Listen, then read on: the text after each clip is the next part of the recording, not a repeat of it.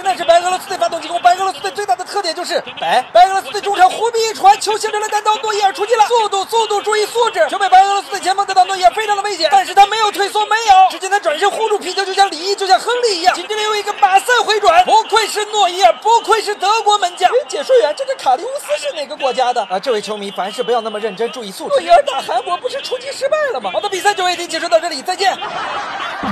这个招数啊，中超的门将们，还有刚学球的小朋友们啊，都不要去学啊。这个招数，我告诉你，学不好的话，很惨的。二十个点，顶到，打空门，球进了。这个球左侧为什么要出来呢？可能也是对中卫并不是非常相信。角球拍出来，直接张琳芃上来最后一个头球重锤破门。宁泽这个角球防守显得大家好像都不是特别兴奋。他这次在右边路连续的身体对抗到禁区里边，角角度，这下大门，这球进了。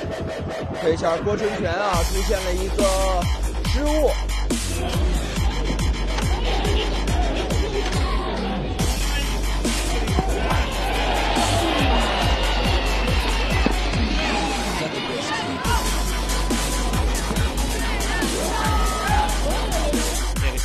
很危险啊，哇！这小郭出来没碰到这个球，危险了。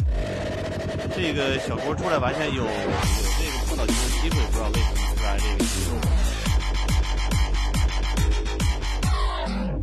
好烦啊，给的。对外的出问题了，伊斯梅利打空门，球进了。这球埃森出来之后啊，没拿到。